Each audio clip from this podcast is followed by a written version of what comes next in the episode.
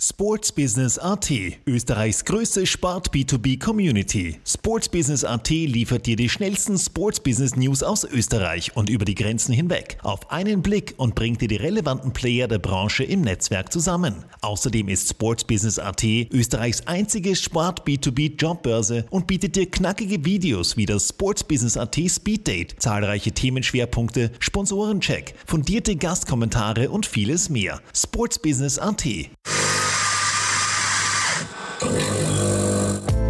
AT. Kaffeehaus-Talk, der Sportbusiness-Podcast für Deutschland, Österreich und die Schweiz. In dieser Episode mit Daniel Horak. Servus beim Kaffeehaus-Talk. Ich begrüße euch sehr herzlich zur Episode 60 unseres Sportbusiness-Podcasts. Mein heutiger Gast ist der General Manager des österreichischen Basketballverbandes, Johannes Wiesmann. Hallo Johannes. Servus. Anfangs stelle ich dich kurz unseren Hörern vor, Johannes. Der gebürtige Badener Johannes Wiesmann ist 32 Jahre jung. Seine sportliche Laufbahn begann er beim Fußballverein Casino Baden. Die erste Station seiner Sport-Business-Laufbahn war für den damals 18-Jährigen die des Pressesprechers beim Basketballverein Arcadia Dreiskirchen Lions. Zusätzlich unterstützte Johannes die Agentur Vision 5 in der Pressearbeit und die niederösterreichischen Nachrichten als Sportredakteur. Von 2012 bis 2015 absolvierte er den Bachelorstudiengang Journalismus und Medienmanagement an der FH Wien der WKW. Im Juni 2016 folgte der Wechsel in die Sportredaktion der Kronenzeitung. Nach drei Jahren unterschrieb der Badener einen Vertrag als Head of Communications and Marketing beim österreichischen Basketballverband, auch Basketball Austria genannt. Ein Jahr später übernahm er des Weiteren die Position des Geschäftsführers der Basketball Superliga GmbH. Und wiederum ein Jahr später, im Juni 2021, folgte der Aufstieg zum General Manager von Basketball Austria. Kurz zusammengefasst, ähm, wir gehen dann im Detail im Podcast darauf ein. Die erste Frage bei uns im Podcast betrifft immer den Kaffee. Welcher Kaffee darf es bei dir sein im Kaffeehaus-Talk? Ähm, immer der Espresso. Das hat sich in den letzten ähm, Jahren eigentlich, seit ich berufstätig bin, immer mehr. Es war immer weniger Milch drinnen ähm, und am Ende des Tages ist es der Espresso geworden und davon gar nicht mal so wenige. Ja, wie viele wären es an einem üblichen Arbeitstag bei dir? Derzeit ist die Kaffeemaschine bei uns äh, nicht wirklich in Betrieb, deswegen muss ich immer aus dem Büro äh, rausgehen, und was den Konsum ein bisschen äh, einschränkt, aber es sind schon so vier. Vier Espressi am Tag. Ja. Hast du in Wien oder in Baden ein Lieblingscafé, wo du gerne hingehst? Ähm, ich bin ein Kaffeetrinker, der sehr schnell seinen Kaffee trinkt. Ähm, also ich verweile selten ähm, in Kaffeehäusern. Ähm, aber es gibt in Wien schon den einen oder anderen Barista, wo man das sehr gut kann. Ähm, ich glaube, die Zeit ist diese, diese Kaffeehäuser haben sich in Wien äh, massiv entwickelt. Ich, ich, ich setze mich dort nicht rein, ich gehe rein, trinke meinen Espresso und gehe wieder. Dann starten wir ähm, in dem Podcast ähm, jetzt abseits vom Kaffee. Äh, bereits mit sechs Jahren hast du in deinem Heimatort bei Casino Baden mit dem Vereinssport angefangen, jedoch nicht als Basketballer, sondern als Fußballer. Und wann entstand dann bei dir so die Leidenschaft für den Basketballsport? Ja, also Fußball war damals ähm, vor allem wegen meiner, wegen meiner Freundes-Community. Ähm, wir sind alle gemeinsam irgendwie zum Fußballverein gegangen. Und wie es halt so ist, kommst du dann aus so einer Community ganz schwer wieder raus. Ähm, es war eine super Zeit. Wir haben, waren auch richtig gut eigentlich. Ähm, habe da sehr viele Freundschaften fürs Leben geschlossen und ähm, bin sehr froh, dass ich das gemacht habe. Basketball war immer so mein zweiter Sport, den ich hobbymäßig in der Schule ähm, sehr gerne ausgeübt habe und auch ähm, in der Freizeit äh, im Park. Und wir haben in Dreiskirchen, ähm, Nachbargemeinde von Baden, ähm, einen Bundesligaverein. Und dort war ich äh, ab, ab 14 oder so regelmäßig zuschauen bei Bundesligaspielen.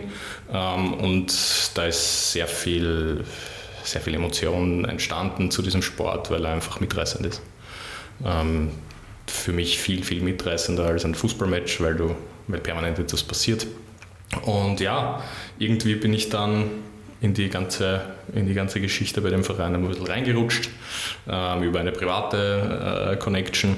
Und so ja, hat, ist es entstanden, dass ich mich im Basketballfeld äh, etablieren konnte. Ich war zuerst im Pressesprecher, ähm, habe dort sehr viel äh, Menschen kennengelernt in der, in der Medienszene, aber die, die Bereiche, die mich damals auch schon sehr fasziniert haben, war eben Vermarktung. Ich habe damals mit, ich weiß nicht, 20 ähm, mit, mit zwei Kollegen, die ähnlich alt waren wie ich, äh, begonnen, den Verein eigentlich komplett neu zu, zu denken, ähm, ein Rebranding durchzuführen ähm, und, und so weiter. Und das war sehr, sehr spannend. Ich habe sehr viel gelernt in dieser Zeit.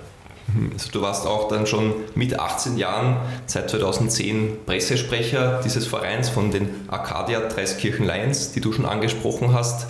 Was waren dann, abseits von dem, was du schon gesagt hast, die Aufgaben als Pressesprecher und wie war das für dich jetzt in dem jungen Alter in dieser verantwortungsvollen Position zu sein? Ja, ich, ähm, die Aufgaben als Pressesprecher in, in einem Verein, der zwar in der ersten Liga spielt, aber natürlich in, in, in einer Sportart, die jetzt nicht die allergrößte Aufmerksamkeit hat, ähm, war damals und ist, ist heute noch immer das Gleiche. Mittlerweile bin ich in einer anderen Position, aber ich mache die gleichen Dinge. Ähm, ein bisschen den Journalisten äh, auf die Nerven gehen, ähm, damit der Sport seinen Platz bekommt, den er definitiv verdient hat. Ähm, damals war es halt viel regional. Richtung Nönn, ähm, Badener Zeitung, das waren so unsere Regionalzeitungen, ähm, aber vor allem auch die Kronenzeitung, von der ähm, sehr viele Sportarten, ähm, was, was mediale Daten, mediale Zahlen angeht, einfach leben. In der Saison 2013-14 wechselt dann ein gewisser Jakob Pöltl zu den Arcadia Dreiskirchen Lions.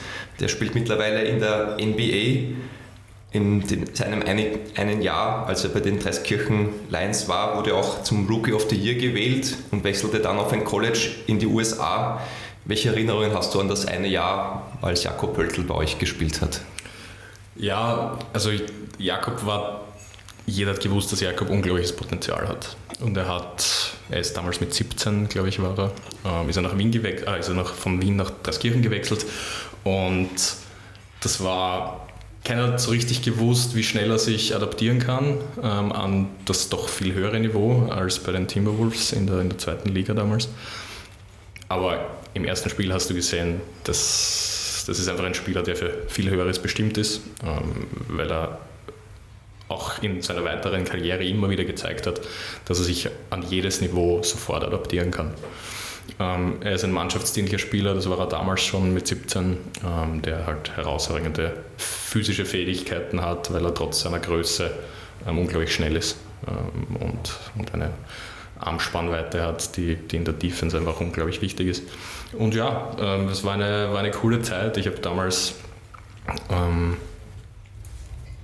auch für ein, für ein Magazin, das Full Court Press hat das damals geheißen, geschrieben und konnte da habe ich ein, ein, Porträt quasi von ihm gemacht und wie er dann in die, in die MBA gekommen ist, habe ich das noch einmal herausgekramt und habe mir das durchgelesen. War schon eine sehr coole Zeit ähm, und ja, jetzt habe ich natürlich auch weiterhin mit ihm zu tun. Ähm, er ist leider sehr selten in Österreich, was uns sicher ein bisschen, äh, ein bisschen wehtut. Er hat eine unglaubliche mediale Aufmerksamkeit äh, als NBA-Profi, als einziger NBA-Profi und als einer der absoluten Top-Verdiener im österreichischen Sport. Ähm, aber er ist leider sehr selten da und kann selten fürs Nationalteam spielen. Aber er ist einfach ein super Typ und wir sind froh, dass wir so einen Spieler im österreichischen Basketball haben.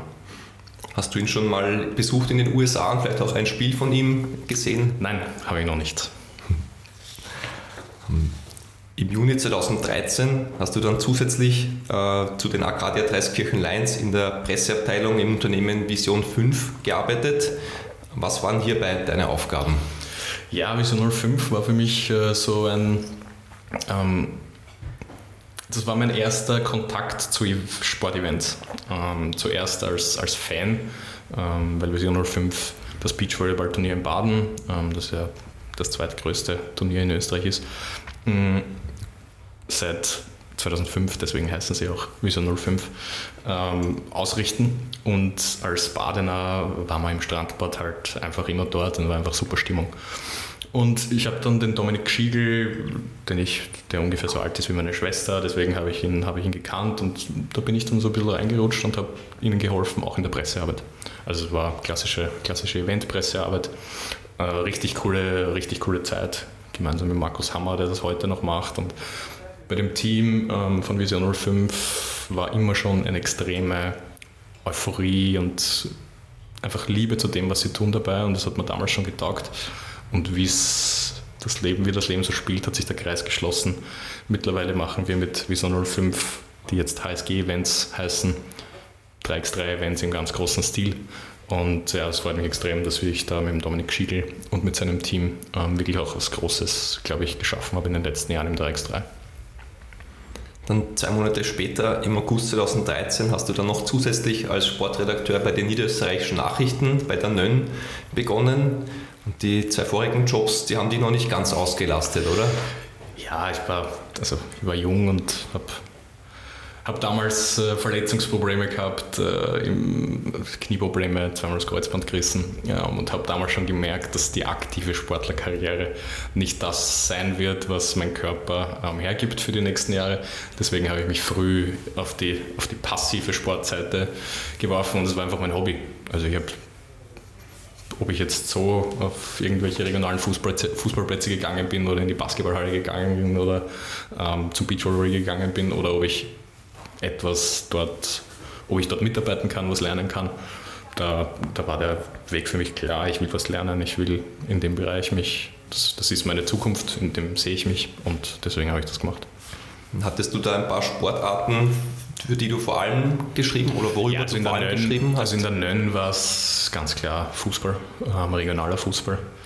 Ähm, war, war eine sehr coole Zeit. Ähm, ich, im regionalen Fußball kennt man halt sehr schnell alle Leute. Ich habe bis dahin 20, na, 15 Jahre meines Lebens Fußball gespielt.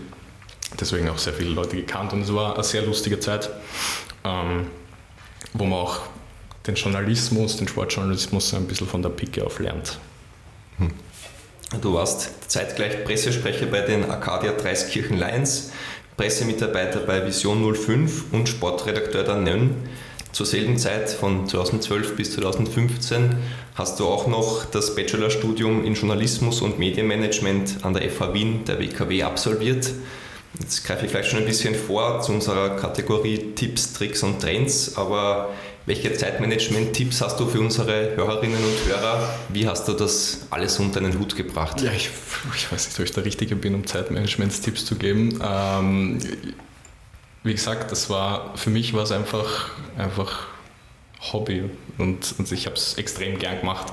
Ich glaube, wenn man Dinge gern macht, dann investiert man auch mehr Zeit, als, als man ja, in einen normalen 9-to-5-Job vielleicht investiert, ähm, wo man nicht so mit so Emotionen dabei ist. Ähm, ich habe damals sicher eine Sache ähm, nicht so im Fokus gehabt, das war das Studium. Aber auch das habe ich in den vorgeschriebenen äh, Jahren absolviert. Ja, also ich habe sehr viel gelernt in der Zeit und es war eine richtig coole Zeit. Also meine Studienzeit, auch wenn das Studium nicht im Fokus war, will ich definitiv nicht missen. Ähm, hast du oder was hast du mitnehmen können aus dem Studium für deine beruflichen Tätigkeiten und was hat dir vielleicht auch geholfen ähm, aufgrund deiner beruflichen Tätigkeiten für das Studium? Ähm, ja, also vor allem die Praxiseinheiten, die man in diesem Studiengang ähm, gelehrt bekommt, das war richtig, richtig cool. Also ich habe sehr früh mit sehr honorigen und guten Journalisten zu tun gehabt. Ähm, das ist ein Armin Thurnherr vom Falter, Florian Klenk vom Falter, ähm, einige ORF-Mitarbeiter aus den verschiedenen Redaktionen, Radio, TV und so weiter. Also war eine richtig coole Zeit, weil wir eben viele Leute kennengelernt haben. Ich glaube, das war, das war das Allerwichtigste. Das Netzwerk aufbauen. Das Netzwerk aufbauen, das, das war sowohl auf der FH so, war aber auch ähm, in meinen anderen äh, Professionen so und so ist es auch dazu gekommen, dass ich bei der Kronenzeitung einen Fuß in der Tür hatte, ähm, eigentlich über die Pressesprecherrolle vom Basketball. Mhm. Ja, du hast es gerade angesprochen, im Mai 2016 folgte dann dein Wechsel als Sportredakteur zur Kronenzeitung. Die drei zuvor genannten Jobs hast du dann alle beendet. Wie kam es dann zum Wechsel zur Krone? Ja, also ich war fertig im Studium ähm, und war dann so, ja, in welche Richtung will ich eigentlich gehen? Es war, gab immer so entweder auf die Seite des Sports, ähm, um dort etwas zu schaffen und weiterzuentwickeln oder eben auf die journalistische Seite. Ähm, und es hat sich dann einfach ergeben, dass bei der Kronenzeitung ähm, damals sehr verdiente Journalisten in Pension gegangen sind. Ähm, und über den Kontakt, den ich damals mit dem Stefan Burgstaller aus der Niederösterreich Krone-Redaktion im Sport aufgebaut habe, habe ich das mitbekommen und ja, dann habe ich mich, habe ich mich beworben und bin dann relativ schnell bei der Krone, Krone gelandet. Was waren bei der Krone deine Aufgaben? Ähm, ich war auch dort in, also ich war Sportredakteur im Niederösterreich äh, Sport. Ähm, die Krone ist so organisiert, dass die gesamte Ostregion in Wien sitzt, das heißt Niederösterreich, Burgenland und Wien, sowie die Gesamtredaktion sitzt in der Mutgasse in Wien. Ähm, und ja, dort habe ich sehr viel über Fußball natürlich berichtet, weil die Berichterstattung sehr fußballlastig ist klarerweise. Ähm, aber natürlich auch meine Steckenpferde, Basketball und Beachvolleyball. Du hast die Beachkrone als Projektleiter dann Richtig. geführt. Ähm, es war im ersten Jahr, war ich dann auch mit Max Manalik ähm, gemeinsam ähm, auf der Donauinsel. Das war eine sehr, sehr coole Erfahrung, weil das das Jahr war, wo Dopplerhorst bei der Weltmeisterschaft auf der Donauinsel die Silbermedaille ähm, geholt haben. Unglaubliches Turnier, unglaubliche Stimmung wo wieder mein Event, ähm, wo ich wieder so ein bisschen äh, Blut geleckt habe, was Events, Sportevents angeht, war eine richtig coole Erfahrung und äh, im nächsten Jahr habe ich dann eben diese, diese Beachkrone, ähm, das Projekt geleitet. War richtig cool. Du, wir waren dort mit unserer Redaktion vor Ort direkt auf der Donauinsel und haben halt sehr, sehr nah und sehr intensiv alles mitbekommen. War eine sehr coole Zeit.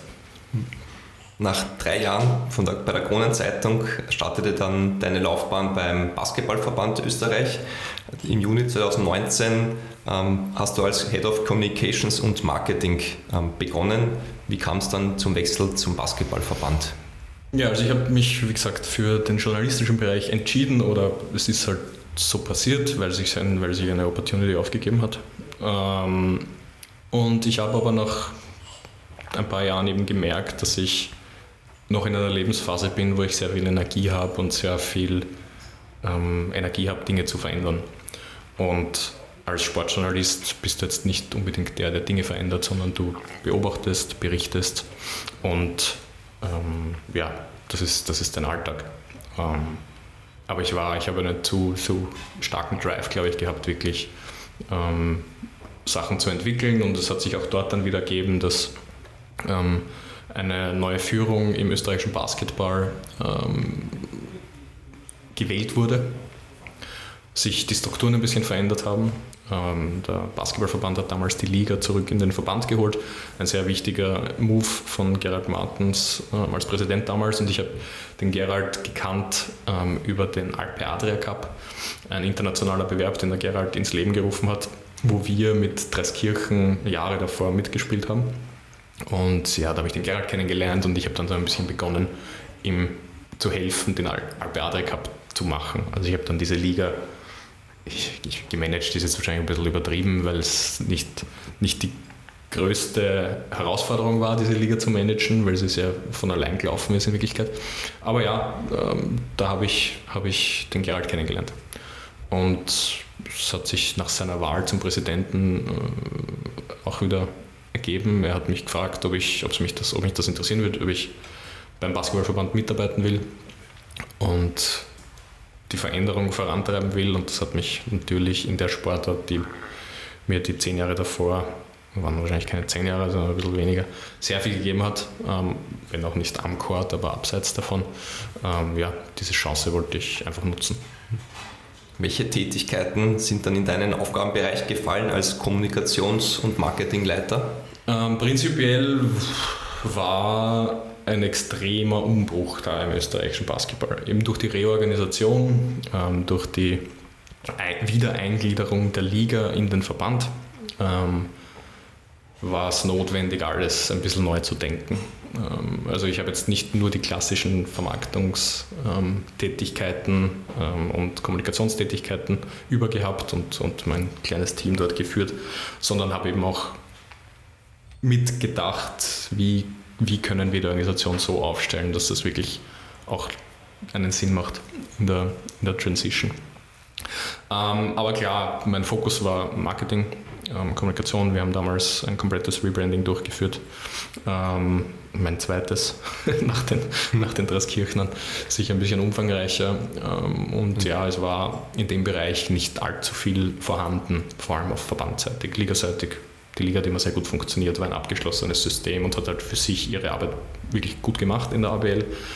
Ähm, aber im Verband war der Fokus einfach woanders. Da war der Fokus aufs Herren-Nationalteam, die damals eine sehr eine goldene Generation hatten und wirklich darum gekämpft haben, ähm, Richtung Eurobasket zu kommen. Am Ende des Tages hat es nicht funktioniert und dann war ein, Punkt da, wo wir gesagt haben, okay, wir müssen jetzt einfach größer denken und ähm, ich war halt dafür zuständig, dieses mhm. größer Denken in die Öffentlichkeit zu bringen. das Rebranding hast du schon angesprochen. Wie hat das funktioniert, ein Rebranding eines Verbandes und was war dir da als Marketing- und Kommunikationschef besonders wichtig? Ja, wichtig war uns vor allem, dass ähm, wir die verschiedenen Entities, die wir eben hatten, die Ligen. Ähm, es ja nicht nur die Herren erste Liga, sondern auch die Damen erste Liga haben wir damals in den Verband geholt. Es war auch ein eigenständiger Verein mehr oder weniger, der das geführt hat. Die zweite Liga haben wir zu uns in den Verband geholt und auf der anderen Seite eben den Verband als solches. 3x3 war damals noch kein großes Thema. Das ist dann im, im Ende, im Nachhinein dazugekommen. Ähm, aber es war einfach wichtig, ein Erscheinungsbild zu schaffen, wo jeder sofort weiß, okay, irgendwie gehört das zusammen. Auch wenn es jetzt nicht ähm, nach außen hin jetzt nicht die gleiche Organisation ist, weil die Liga in einer GmbH organisiert wird, ähm, die 100% Tochter des Verbandes ist. Aber jeder soll sofort sehen, das hat was miteinander zu tun. Und ja, das war, das war die Herausforderung, das, das umzusetzen. Ich glaube, das ist uns ganz gut gelungen. In der ersten Saison, als du beim Basketballverband gearbeitet hast, äh, musste die Saison wegen Covid-19 frühzeitig beendet werden. Wie war da für den Verband und für dich als Kommunikationschef die Aufgabe? Was war da die Challenge für euch? Ja, es war, also es war für jeden eine absolute ähm, ja, Notsituation, jetzt nicht nur im Job, ähm, ich glaube in sehr, sehr vielen Jobs, äh, sondern auch, auch privat. Keiner hat so richtig gewusst, was wir jetzt machen ähm, sollen. Aber wir haben sehr früh entschieden, die, die Saison abzubrechen, weil es damals halt einfach, ja, es gab keinen anderen Weg. Hm, war eine sehr intensive Zeit.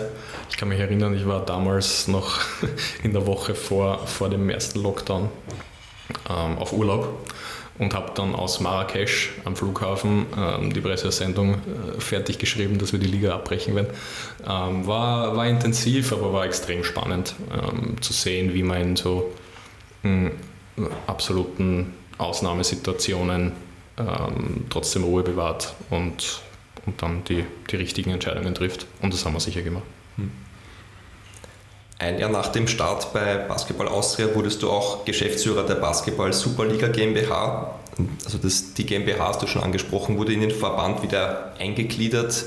Was waren deine Aufgaben dann zusätzlich noch zum Marketing ja, und Kommunikation? Also es war, es, die Liga war früher als Verein organisiert und wir haben das dann ähm, neu organisiert, eben als, als ausgegliederte Einheit, GmbH, hundertprozentige Tochter des Verbandes, ähm, umgesetzt. Äh, es war im Zuge dieser Covid-Geschichte, haben wir uns wieder ein bisschen restrukturiert, haben uns angeschaut, was hat gut funktioniert im ersten Jahr und was nicht. Und dann ähm, ist es eben passiert, dass ich diese Rolle übernommen habe. Mhm. Natürlich eine ganz, ganz andere Rolle, die viel mehr ähm, auf Kommunikation mit den Vereinen und Zusammenarbeit mit den Vereinen irgendwie beruht. Ähm, war für mich auch sehr spannend, aber auch da ein Schritt, der groß ausgeschaut hat, aber für mich eigentlich gar nicht so groß war, weil ich davor schon sehr viel in diesem Bereich eben beratend unter Anführungszeichen gemacht habe, weil ich die ähm, Protagonisten einfach kannte aus meinen zehn Jahren in der österreichischen Liga vor allem. Ähm, war das, war das für mich jetzt kein allzu großer Schritt, aber die Verantwortung war natürlich eine ganz andere. Und ja, eine, eine sehr coole, coole Aufgabe. Mm, eine Liga in so einer Zeit durch so eine Krise zu führen, ähm, prägt, glaube ich, auch und, und bringt Erfahrungen, die man so schnell nicht wieder macht, hoffentlich. Hm. Vor allem nicht in diesem, in diesem Alter. Seit Juli 2021 bist du der General Manager von Basketball Austria. Gratulation hierzu. Du bist der jüngste General Manager eines Sportfachverbandes in Österreich mit 20.000 Mitgliedern, circa fast 200 Vereine und 16 Nationalteams. Was sind da die größten Herausforderungen in deinem Job? Ähm, ja, General Manager ist ja quasi die Bezeichnung für Generalsekretärverband und ähm, Geschäftsführer der Liga. Das ist so ein bisschen so dieses, die Bezeichnung, damit beides zusammengefasst ist. Ähm, Verband und Liga haben ja im erst, auf den ersten Blick vielleicht unterschiedliche Ziele. Und ich glaube, das ist eines der größten, eine der größten Herausforderungen.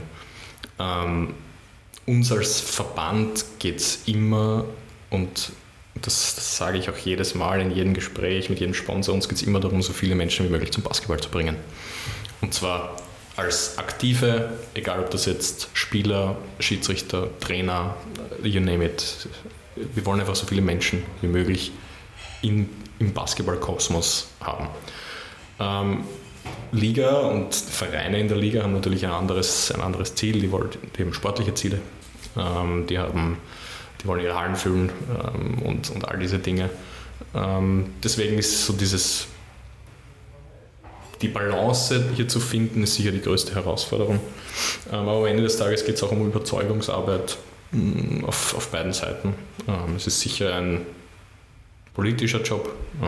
es geht viel um Kommunikation mit den mit den einzelnen ähm, Protagonisten. Ähm, aber sehr spannend auf jeden Fall. Kurz erwähnt, 16 Nationalteams. Kannst du vielleicht kurz erklären, wie es zu dieser hohen Anzahl kommt sozusagen? Ja, also wie wir den Verband übernommen haben, ähm, waren es fünf Nationalteams. Wir hatten damals ähm, vier Nachwuchsnationalteams, ähm, je zwei bei den Mädels und zwei bei den Burschen und ein Herren-Nationalteam. Es gab damals kein Damen-Nationalteam ähm, und 3x3 war in Österreich noch nicht angekommen. Ähm, wir haben dann über die Jahre hinweg, was immer eines unserer großen Ziele, diese, diese Zahl an Nationalteams und damit an Spielern, mit denen wir über die Sommermonate arbeiten, auf einem sehr hohen Niveau, dass vielleicht Vereine ähm, vor allem im Nachwuchsbereich nicht, nicht erbringen können, weil sie einfach nicht die, die Ressourcen haben, das zu tun. Ähm, es war immer das Ziel, diese Zahl einfach zu erhöhen. Wir wollten so viele Spieler wie möglich in unserem Einflussbereich haben, um ihnen auch ein bisschen so den Weg vorzuzeigen. Schaut, in die Richtung kann es gehen, dann könnt ihr Profis werden. Und Profi-Basketballer ist schon ein, ist schon ein, ein Ziel, das man, das man erreichen kann, vor allem wenn man Richtung Ausland schielt. Das ist ein riesen, riesengroßer Markt. Ähm, da kann man schon auch sehr, sehr gutes Geld verdienen. Siehe Jakob Börtl, das ist natürlich die obere Spitze, aber auch unsere andere Nationalteam-Stützen Letz-, des letzten Jahrzehnts, keine Ahnung, Rashid Mahalbasic, der sehr, sehr viel Geld mit Basketball verdient hat. Ein, ein Tommy Kleppeis, der jetzt in Deutschland Meister geworden ist und bei Ulm eine riesengroße Rolle hat und, und sicher auch ähm, sehr gut davon leben kann, von dem, was er tut. Also das ist mit sehr viel Einsatz und sehr viel Dedication, natürlich mit viel Talent, ähm, ist das möglich. Und das sind so Dinge, die wir einfach den Spielern, die wir in unserem ähm, Umfeld haben, zeigen wollen. Ähm, genau, das war das Ziel und mittlerweile haben wir jeweils acht Nationalteams im 5 gegen 5 Bereich und acht Nationalteams im 3x3 Bereich. Wir schöpfen damit quasi die volle Bandbreite aus. Ob das in Zukunft so weitergeht, steht in den Sternen. Das ist immer natürlich eine finanzielle ähm, Geschichte, ob das, ob das möglich ist. Ähm, aber ja, das war für uns einmal ein, ein wirklich großes Ziel, diese, diese Abdeckung komplett zu schaffen. Seit April 2022 ist Win Today die Spieleseite der österreichischen Lotterien, Hauptsponsor der Damen- und Herren Superliga, Hauptsponsor der Damen- und Herren Nationalteams sowie auch der Rollstuhl-Basketball-Bundesliga, die zum Behindertensportverband gehört. Diese Partnerschaften wurden von Laola 1 aufgegleist. Welchen Boost gab und gibt dieses umfangreiche Sponsoring von Win Today dem Basketballverband? ähm, einen unglaublichen Boost und ich glaube nicht nur dem österreichischen Basketballverband, sondern sehr, sehr vielen ähm, Sportarten in Österreich. Ähm, es gibt wenig Unternehmen in Österreich, die wirklich mit so einem Commitment den österreichischen Sport unterstützen. Ähm, und wir müssen alle gemeinsam sehr froh sein, dass Winter Day in den Markt eingestiegen ist. Mm, für uns war das, war das damals eine Opportunity. Wir haben ähm, in der Covid-Zeit den langjährigen Hauptsponsor ähm, verloren, haben dann in der Covid-Zeit einen anderen Hauptsponsor gefunden. Das war nicht leicht, aber hat sich Gott sei Dank sehr, sehr gut ergeben. Und dieser andere Hauptsponsor hatte dann äh, rechtliche Geschichten, weswegen sie ihr Engagement in allen Bereichen ähm, von heute auf morgen mehr oder weniger beendet haben. Und Win Today hat ihre Chance genutzt und hat ähm, einige rechte Pakete erworben, unter anderem eben das des Basketballverbandes ähm, und der Basketballliga. Und das war für uns wirklich ein, ein, ein, Glücksfall, der natürlich jetzt nicht nur Glück war, sondern auch sehr viel Arbeit. Aber, aber ja, ich bin extrem froh, dass wir ähm, Win Today und als sehr, sehr treuen und sehr committeden Partner dabei haben. Ähm, Georg Wawa und Wolfi Jetern ähm, sind wirklich sehr, sehr coole äh, Partner, mit denen man auch wirklich gut zusammenarbeiten kann und war ein riesengroßer Boost, vor allem auch für den Damensport. Ähm, es war in den letzten Jahrzehnten sicher um ein Vielfaches schwieriger, ähm, Geldgeber für den Damensport zu finden. Ähm, ist wahrscheinlich nach wie vor so. Ähm, aber Win Today hat, hat die Zeit erkannt.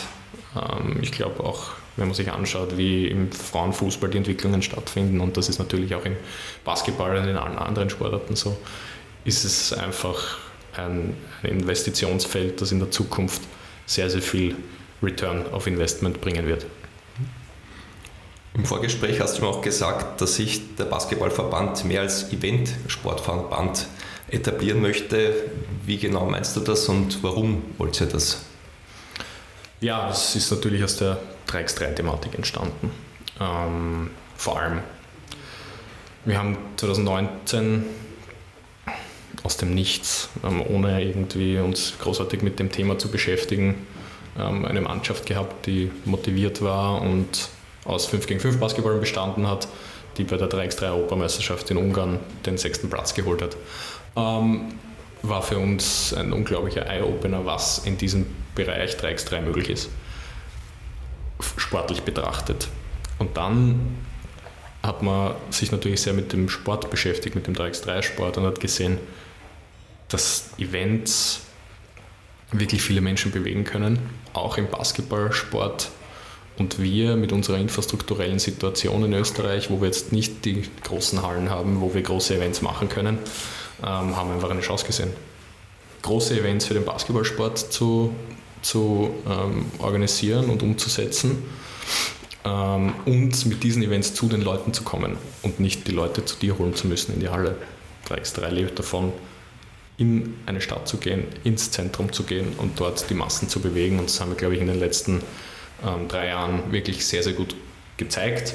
Gleichzeitig ähm, haben wir aber auch die Eventzeit im 5 gegen 5 Basketball ausgebaut und haben dort die Nationalteamspiele ähm, mehr zu einem Event gemacht und auch dort sehen wir, es ist, dort spielen wir in großen Hallen, egal ob das jetzt der Raiffeisen Sportpark in Graz oder das Multiversum in, in Schwächert ist, ähm, dort können wir auch Leute begeistern. Also unser Fokus ist massiv Richtung, Richtung Events gegangen und wenn man sich die, die Entwicklung der Mitgliederzahlen in den letzten Jahren anschaut, war sicher der richtige Weg, ähm, weil wir ganz neue Menschen mit diesen Events erreichen können, die dann am Ende des Tages zum Basketballspielen im Best Case anfangen.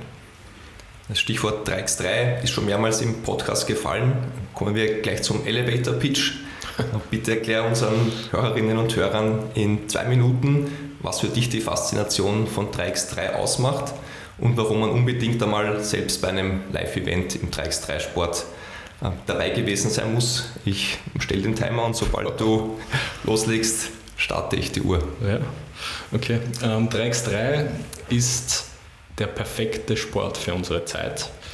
Ähm, es ist komprimiert Basketball, ähm, nicht nur was den Platz angeht, von zwei Körben auf einen Korb, sondern auch was die Anzahl der Spieler angeht und was die Zeit angeht. Es spielen drei Spieler gegen drei Spieler, es wird nur auf zehn Minuten gespielt ähm, und die Shot Clock, und das ist eines der wichtigsten Dinge, ist nicht 24 Sekunden, sondern 12 Sekunden. Das heißt, die Spieler sind gezwungen, sofort Dinge zu entscheiden und abzuschließen.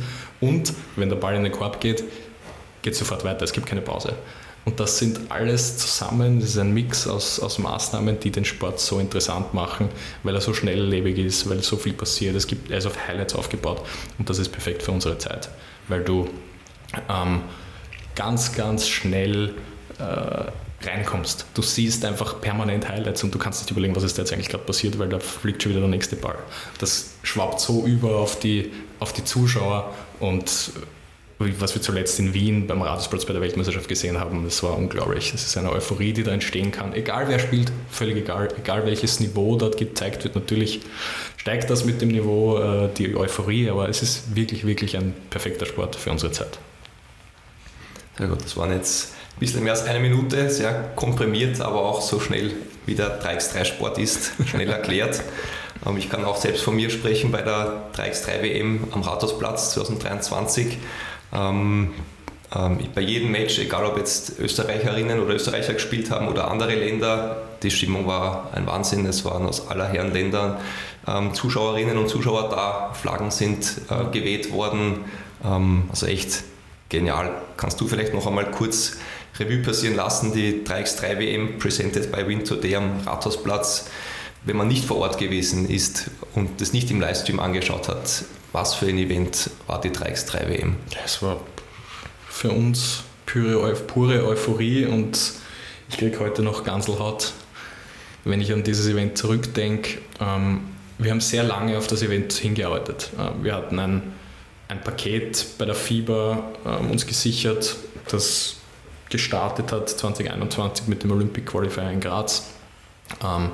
Wir haben dann 2022 die Europameisterschaft in Graz ähm, ausgetragen und haben dann 2023 mit der Weltmeisterschaft den Schritt nach Wien gewagt, was sicher äh, der richtige Schritt war. Ähm, Graz war eine super, super Location, die Stadt hat uns massiv unterstützt, das Land hat uns massiv unterstützt. Wir waren im ersten Jahr ähm, am Hauptplatz in Graz vor dem Rathaus. Mm, noch massiv von der Pandemie äh, beeinträchtigt. Wir hatten da ein sehr außergewöhnliches Stadion, ähm, nur mit Logen und ja, haben uns einfach auf die Pandemie eingestellt, war ein richtig cooles Event. Aber ähm, du hast in Graz deine, deine Grenzen einfach, egal ob das jetzt ähm, der Platz ist. Wir haben dann im zweiten Jahr die Europameisterschaft in den Kasematen am Berg gemacht. Auch eines dieser Dinge, ähm, die den Drecks-3-Sport so besonders machen. Du kannst überall hingehen. Du brauchst nicht viel Platz, um diesen Court aufzulegen und kannst überall deine Events austragen. Da haben wir den, auf den Kasematen in Graz und jeder, der da schon mal weiß, was das für eine besondere Location ist, und diese Europameisterschaft gespielt. Und trotzdem, es war immer so dieses, es hat immer in den Fingern gejuckt, wir wollten einfach der Welt zeigen, was möglich ist, wenn man ein 3x3-Event wirklich an einem der besten Plätze die es in Europa gibt, ähm, austrägt. Und die Stadt Wien hat dann dem zugestimmt, hat gesagt, okay, wir machen das mit euch. Ähm, wir stellen euch den Radarsplatz zur Verfügung. Es ist jetzt nicht das Allerleichteste, einen Termin zu finden, wo der Radarsplatz frei ist. Es hat alles ein bisschen mhm. reingespielt. Und ja, dann sind wir da gestanden, äh, zehn Tage vor Eventstart und haben begonnen aufzubauen. Und ab diesem Moment hat die Sonne gescheint. Und das war so ein bisschen, ähm, ja, bildlich gesprochen, hat die Sonne für uns gescheint. Das war der perfekte, der perfekte Rahmen. Es hat das Wetter gepasst, es, hat, es haben die Erfolge der österreichischen Teams gepasst. Wir haben den sechsten Platz bei den Herren, den siebten Platz bei den Damen erreicht, bei einer Weltmeisterschaft in einer olympischen Mannschaftssportart. Das gab es seit ähm, über 20 Jahren nicht. Und all diese Dinge ähm, haben dann eine Melange ergeben von, äh, ja, die einfach perfekt war und die eine richtige Euphorie in der Stadt ähm, erzeugt hat. Wir haben Schlangen gehabt vor dem Stadion, die durch den ganzen Raderspark bis zum Parlament gegangen sind. Wir haben zweimal den Rathausplatz, wo ein riesengroßes Public Viewing aufgebaut war mit, mit Trading Area und so. Wir haben jetzt einmal den Rathausplatz sperren müssen, weil zu viele Menschen da waren. Und diese Dinge mit einer Basketballveranstaltung zu schaffen, ich glaube, das ist einzigartig und wird noch sehr, sehr lang ähm, einen riesengroßen äh, Boost dem Basketballsport in Österreich geben. Auch die EM 2024 wird in Österreich stattfinden.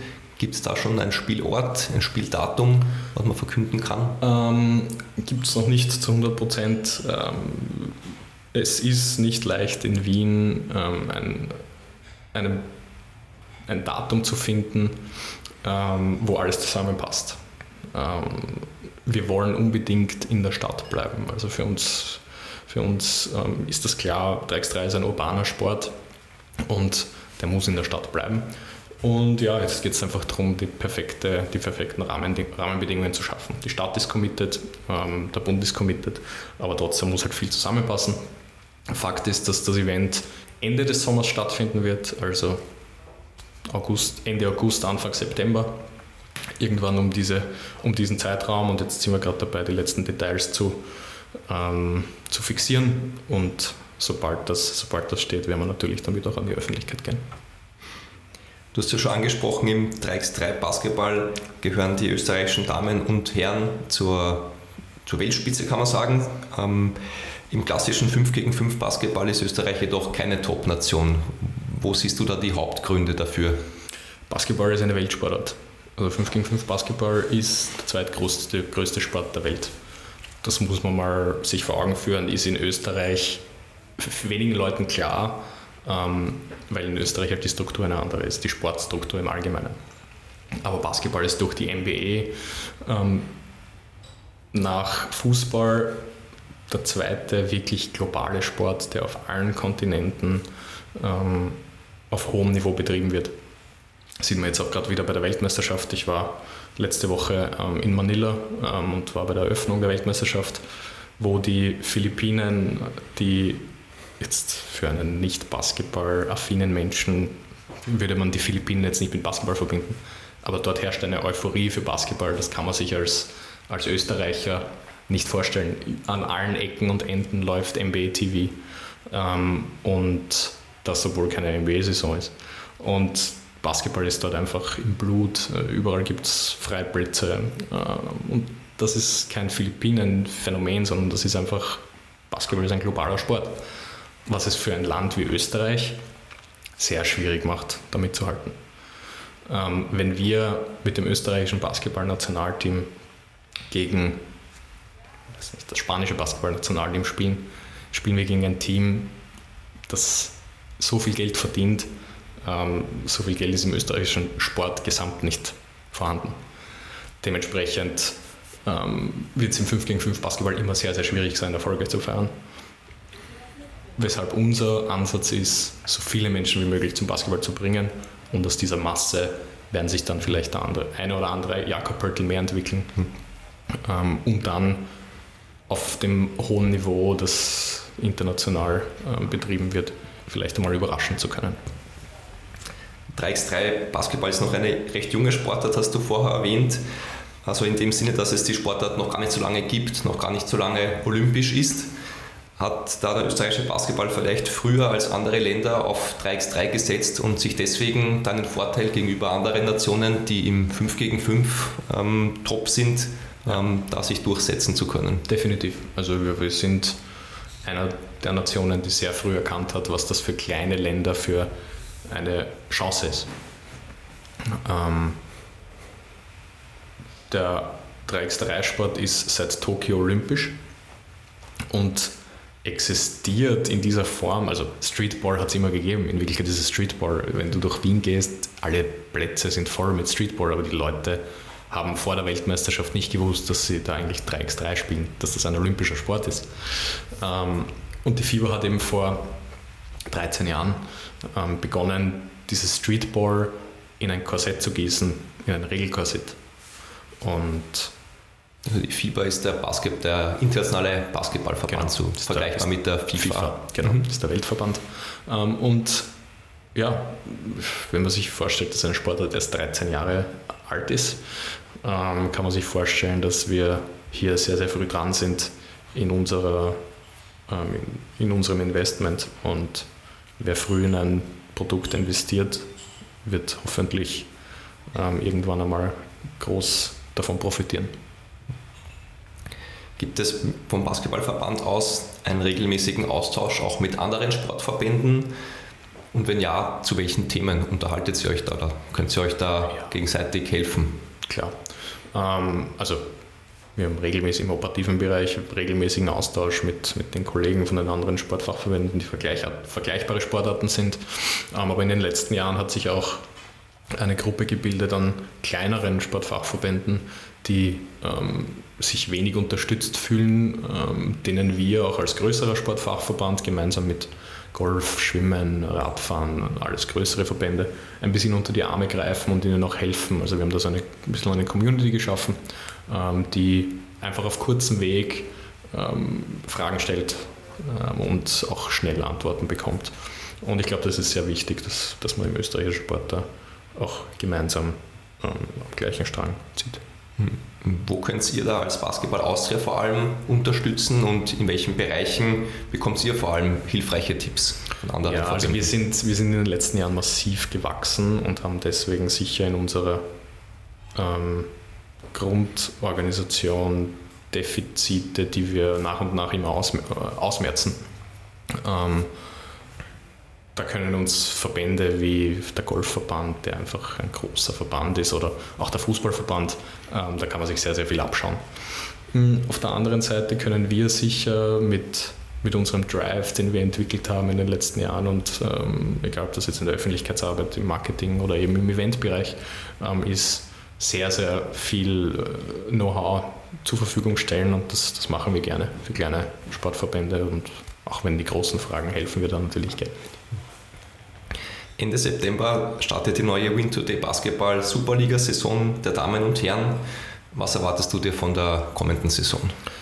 Ja, also unsere, unsere Winter Day BSL und Winter Day BDSL sind, sind Ligen, die gut funktionieren. Also die Winter Day BSL ist einfach eine, eine der großen Ligen in Österreich. Und wie jedes Jahr erwarte ich mir eine spannende, eine spannende Meisterschaft. Ähm, wir haben mit Gmunden einen Verein, der letztes Jahr alles gewonnen hat, was es zu gewinnen gibt. Ähm, ein bisschen überraschend, ehrlicherweise, vor der Saison. Aber die haben wirklich unglaublich gearbeitet und es zeigt auch, dass professionelle und kontinuierliche Arbeit sich am Ende des Tages irgendwann einmal auszahlt. Und Gmunden ist sicher einer der absoluten Vorzeigevereine, die wir in Österreich haben, was die professionelle Arbeit im, im Profibereich angeht. Ähm, ich freue mich wirklich, dass die Saison wieder losgeht. Wir, wir haben ähm, auch im Bereich, äh, was Medien, Marketing und so weiter angeht, wieder viel vor. Wir haben letztes Jahr äh, ein neues Zeitalter eingeläutet mit Laola als Medienpartner gemeinsam mit dem ORF. Ähm, und ja, da werden wir weiter daran arbeiten, dass sich das in die richtige Richtung entwickelt. Und ja, am Ende des Tages geht es darum, dass die Hallen voll sind und dass dort die Stimmung, die nach der Covid-Pandemie ähm, wieder zurück ist in den Hallen, dass die ähm, transportiert wird. Und ich glaube, das ist letztes Jahr sehr, sehr gut gelungen. Wir hatten wirklich großartige Zuschauerzahlen. Die Leute sind heiß drauf, ähm, ihren Verein zu unterstützen und vor Ort Stimmung zu machen. Und ja, wir sind es auch. Alle, die nicht in der Halle sein können, können sich jedes einzelne Spiel ähm, der Win Today Basketball Superligen auf der OTT-Plattform basketballaustria.tv, powered by Laola 1, anschauen. Ähm, kannst du kurz diese OTT-Plattform und was genau dahinter steckt für unsere Hörerinnen erklären? Ja, äh, wir haben, ähm, wie gesagt, vor einem Jahr ähm, aus der Situation heraus, dass Sky ähm, sich auf den Fußball fokussiert, äh, muss man so akzeptieren. Fußball ist einfach ein Business, das ganz andere, ganz andere Möglichkeiten hat. Also mit dem Ausstieg von Sky haben wir uns umorientiert und haben den Pay-TV-Charakter der Top-Spiele ähm, aufgelöst. Mittlerweile sind die Top-Spiele im Free-TV zu sehen, einerseits auf Low 1, aber auch auf ORF Sport Plus, ähm, was uns natürlich ähm, ermöglicht, andere Menschen zu erreichen als auf Sky. Wer ein Sky-Abo hat, hat ein Sky-Abo, weil er Sport sehen will. Wer OF Sport Plus mal beim Durchzeppen erwischt, ähm, ist vielleicht noch nicht der Basketball-Fan. Ähm, auf der anderen Seite ähm, wollten wir aber auch die Möglichkeit bieten, alle Spiele zu sehen. Und das in einer Infrastruktur, die im österreichischen Sport sicher ähm, seinesgleichen sucht. Ähm, die OTT-Plattform, die wir da geschaffen haben, gemeinsam mit Sportradar und Laura 1, ist wirklich äh, sehr cool geworden, hohes Niveau. Ähm, und ja, so ein Produkt kostet Geld und ich glaube, das Produkt ist es auch wert, Geld zu zahlen. Natürlich ist das immer ein bisschen eine, eine Diskussion, auch mit den Vereinen, äh, wieso wir da jetzt Geld verlangen für diese, für diese Geschichte. Aber am Ende des Tages müssen wir unseren Wert kennen ähm, und müssen unser Produkt bewerten. Und ja, ich bin fest davon überzeugt, dass das der richtige Weg ist. Ähm, jetzt geht es darum, das Produkt ähm, zu verbessern nach und nach.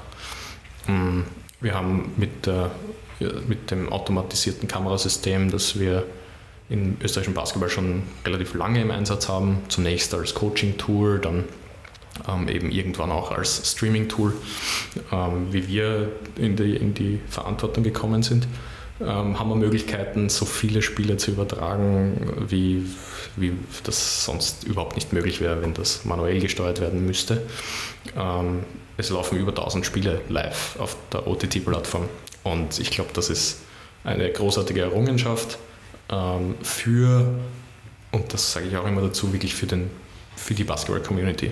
Das ist jetzt keine Plattform, wo wir die Masse erreichen werden. Es geht darum, dass die Basketball-Community eine Heimat hat und dort die Spiele in der ersten Liga, aber auch die Nachwuchsspiele der Kids in der U14 schauen zu können. Und das ist das Ziel und ich glaube, da sind wir auf einem sehr guten Weg, das auch weiter auszubauen. Die abschließende Frage in unserem Hauptteil. Was sind deine kurz- und langfristigen Ziele in der Arbeit als General Manager bei Basketball Austria? Wie gesagt, uns geht es immer darum, so viele Kinder wie möglich zum Sport zu bringen. Und wir werden alle, alle äh, Maßnahmen, die wir setzen, werden immer diesem Ziel untergeordnet. Und das ist ein kurzfristiges Ziel, ist aber auch ein langfristiges Ziel. Ähm, auf der sportlichen Seite ist das kurzfristige Ziel sicher mit dem 3x3 Nationalteams ähm, Erfolge zu feiern. Wir haben in den nächsten Tagen die Europameisterschaft im 3x3, ähm, wo unsere Herren wieder dabei sind, die sich wieder qualifiziert haben. Mittlerweile zum vierten Mal in Folge, dritten Mal in Folge dabei sind. Und ja, ähm, dort, dort sind unsere sportlichen Möglichkeiten. Und dann gibt es natürlich die Events, ähm, wo wir nächstes Jahr eine Europameisterschaft haben, aber dann geht es schon auch darum, mittelfristig und langfristig einen wiederkehrenden Event zu etablieren und da schaue ich immer wieder gern Richtung Beachvolleyball, was da der Hannes Jagerhofer mit Klagenfurt und Wien geschaffen hat, ist, ist einfach großartig, ist eine einzigartige ähm, Marke im österreichischen Sport. Und in diese Richtung wollen wir sicher auch denken. Und wer bei der Weltmeisterschaft war, ähm, kann, glaube ich, bestätigen, dass das Potenzial dieser Sportart definitiv in diese Richtung geht. Hm. Sports Business AT, Österreichs größte Sport B2B Community. Sports Business AT liefert dir die schnellsten Sports Business News aus Österreich und über die Grenzen hinweg auf einen Blick und bringt dir die relevanten Player der Branche im Netzwerk zusammen. Außerdem ist Sports Business AT Österreichs einzige Sport B2B Jobbörse und bietet dir knackige Videos wie das Sports Business AT Speed Date, zahlreiche Themenschwerpunkte, Sponsorencheck, fundierte Gastkommentare und vieles mehr. Sports Business AT Kommen wir zur Kategorie Tipps, Tricks und Trends. Welche Entwicklung wird das Sportbusiness im Basketball in den kommenden fünf Jahren besonders prägen? Basketball ist wegen der NBA im Bereich der ähm, Technologie immer im Sport ganz, ganz vorne mit dabei. Und was dort an Entwicklungen äh, stattfinden, ist unglaublich. Hat natürlich viel auch mit Virtual Reality dann am Ende des Tages zu tun, Metaverse und so weiter. Und da ist die NBA sehr, sehr weit vorne. Ähm, wie sehr sich das auf kleinere Ligen und kleinere Verbände ähm, niederschlägt, wird man sehen, es wird sicher nicht von heute auf morgen funktionieren, aber on the long run ähm, auf jeden Fall. Die Trends zur, zu den Events ähm, und zu Erlebnissen werden den Basketballsport sicher prägen. Das, das sieht man ganz einfach. 3x3 ist da das, das perfekte Beispiel. Und ich glaube, wir sind auf einem guten, auf einem guten Weg, diesen, diesen Trends auch zu folgen. Welche Trends siehst du noch neben dem Eventcharakter oder ist das für dich der größte Trend, der mittel- und langfristig? Ja, natürlich gibt es Dinge wie, keine Ahnung, äh, die Medialisierung dieser Events und so weiter, Social Media, äh, ganz, ganz kurze Snippets, ähm, auch Richtung Metaverse und so weiter. Aber ich glaube, was für uns wichtig ist, ist, dass wir diese Events einmal schaffen. Und alles andere ergibt sich dann sowieso. Wenn du coole Dinge machst, kannst du coolen Content kreieren, kannst du coole, ähm, coole Geschichten erzählen. Wenn du nichts machst, kannst du dann auch nicht wirklich drüber reden. Also uns geht es jetzt in, in, erster Linie wirklich darum, diesen Trend, dass Menschen ähm, ganz massiv Richtung Events ähm, tendieren, ähm, diesen Trend wirklich zu, zu reiten und aus dem dann alles, was, was die Zeit, die wir, in der wir aktuell leben, hergibt, ähm, ja, weiter, zu, weiter zu denken. Welche Tipps hast du für unsere Hörerinnen und Hörer, damit sie ihre beruflichen Träume im Sportbusiness verwirklichen können? Einfach tun, einfach so früh wie möglich sich involvieren in Vereinen. Ich, es gibt viele Menschen, die sagen, es ist so schwierig im, im Sport, im österreichischen Sport im Speziellen, ähm, eine Profession zu finden, wo man auch wirklich Geld verdienen kann. Aber ich bin überhaupt nicht der Meinung. Wenn man als junger Mensch motiviert in, in einen Sportverein, in, einen, in eine Liga, in einen Verband, vor allem in den kleineren, ähm, wo auch viel mit ehrenamtlicher Arbeit noch ge, gearbeitet wird, wenn man da reinkommt, kann man sehr, sehr viel lernen, Punkt 1, und sehr früh sehr viel Verantwortung übernehmen. Und ich glaube, wenn man, wenn man das tut und wenn man zeigt, dass man dieser Verantwortung gewachsen ist und wenn man es auch wirklich will, ähm, ich glaube, die jüngeren Generationen, der Trend Richtung ähm, weniger Arbeit, ähm, mehr, mehr Freizeit und so weiter, alles, alles fein. Aber wenn du wirklich willst, hast du jetzt die Möglichkeit, sehr früh sehr viel Verantwortung im Sport zu bekommen. Zu Rück- und Ausblick. Die erste Frage, wenn du auf deine Sportbusiness-Laufbahn zurückblickst, welche Personen haben dich da besonders geprägt? Ähm, also der erste, den ich hier nennen will, ist sicher Helmut Niederhofer, der damals bei den Arcadia Kirchen Lions der äh, Manager des Vereins war und durch den ich auch die Möglichkeit bekommen habe, dort mitzu, mitzuarbeiten, ähm, ist sicher ein, ein Funktionär der alten Schule, der sein ganzes Leben diesem, diesem Sport untergeordnet hat, obwohl er immer einen Hauptjob, äh, einen Vollzeitjob hatte. Ähm, so dieses klassische österreichische Sportmodell, dem ich sehr viel Respekt entgegenbringe. Ähm, und ja, das war sicher eine der prägenden Figuren in den letzten Jahren. Ganz klar Gerald Martens, ähm, der mit seinen äh, Management-Skills und äh, mit seiner Erfahrung aus der Privatwirtschaft einfach einen ganz anderen Drive und eine ganz andere Herangehensweise an den, den Sport per se hat. Ähm, und sicher polarisiert, aber ein, ein Mensch ist, der einfach Dinge verändert. Und das ist schon sehr ähm, inspirierend zu sehen und ich habe extrem viel gelernt von ihm. Zum langfristigen Erfolg gehört auch das Wegstecken von Rückschlägen und das Lernen aus Fehlern. Welche Entscheidungen würdest du heute so nicht mehr treffen? Fällt mir eigentlich fällt mir keine an. Also ich habe immer aus dem Bauch heraus entschieden, was gerade, ähm, was gerade für mich in dem Moment passt. Und ich glaube, wenn man Dinge aus dem Bauch heraus entscheidet, ist es meistens richtig. Ich bin nicht der Meinung, dass man alles zu Tode analysieren sollte, sondern Dinge einfach tut, so wie ich es vorher, wie ich es vorher gesagt habe. Und wenn man da mit dem richtigen Drive und mit der richtigen Energie dabei ist, kann man aus jeder Situation was sehr, sehr Gutes rausholen. Und ich glaube auch, wenn Situationen vielleicht einmal wirken, als wären sie jetzt nicht, nicht die richtigen.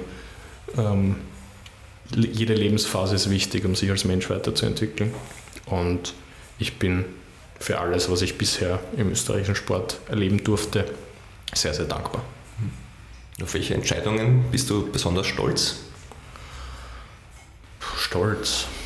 Ähm, ich glaube, ich bin prinzipiell stolz drauf, was wir in den letzten Jahren im österreichischen Basketball weitergebracht haben. Ähm, wir haben eine, eine Mitglieder, ein Mitgliederwachstum von fast 40 Prozent.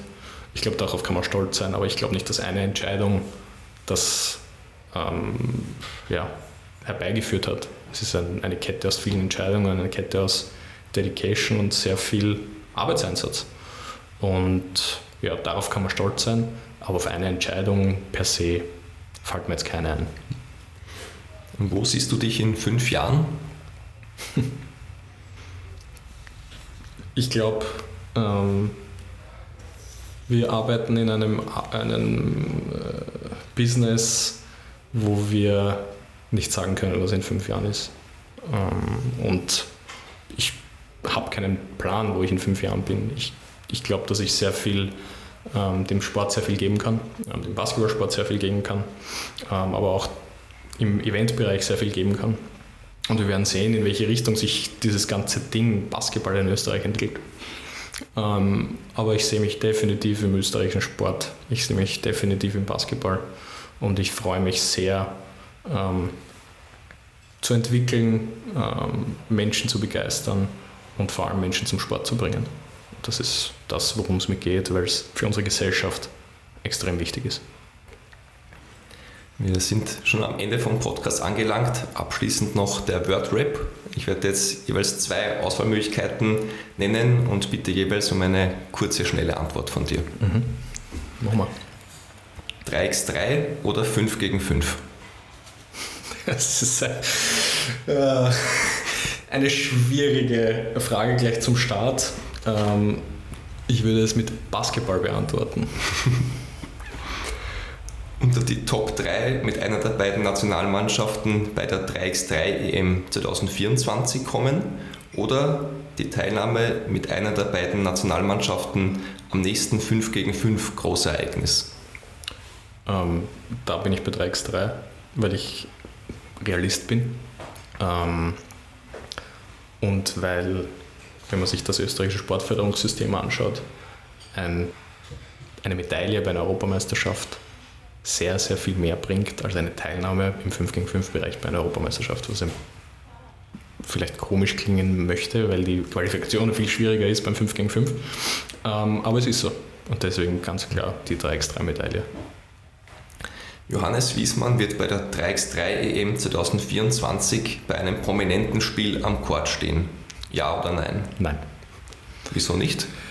Ähm, weil meine Knie das nicht mehr mitmachen. Sieg mit einem Buzzerbeater oder mit 20 Punkten Vorsprung? Definitiv der Buzzerbeater. Das ist das, was unseren Sport ausmacht. Ähm, die Möglichkeit, dass in der letzten Sekunde ein Spiel, das zuvor in eine ganz andere Richtung gelaufen ist, entschieden wird. Fußball spielen oder Basketball spielen? Fußball spielen. Ähm, leider ist meine aktive Karriere sehr früh zu Ende gegangen, eben weil ich ja, körperlich äh, Probleme hatte ähm, und meine Knie äh, dafür nicht, nicht gebaut waren. ähm, aber ja, Fußball aktiv war für mich ja, war auch eine Leidenschaft, an die ich nicht missen will. Baden oder Wien? Wien. Ich fühle mich als echter Wiener, auch wenn ich ähm, sehr gerne in Baden aufgewachsen bin, aber jetzt bin ich schon lange in Wien und ich bin ein Wiener. Kaffee oder Tee? Ganz klar Kaffee. Vielen Dank, Johannes, dass du im Kaffeehaus-Talk zu Gast warst. Danke für die Einladung. Vielen Dank. Bis bald. Bis bald.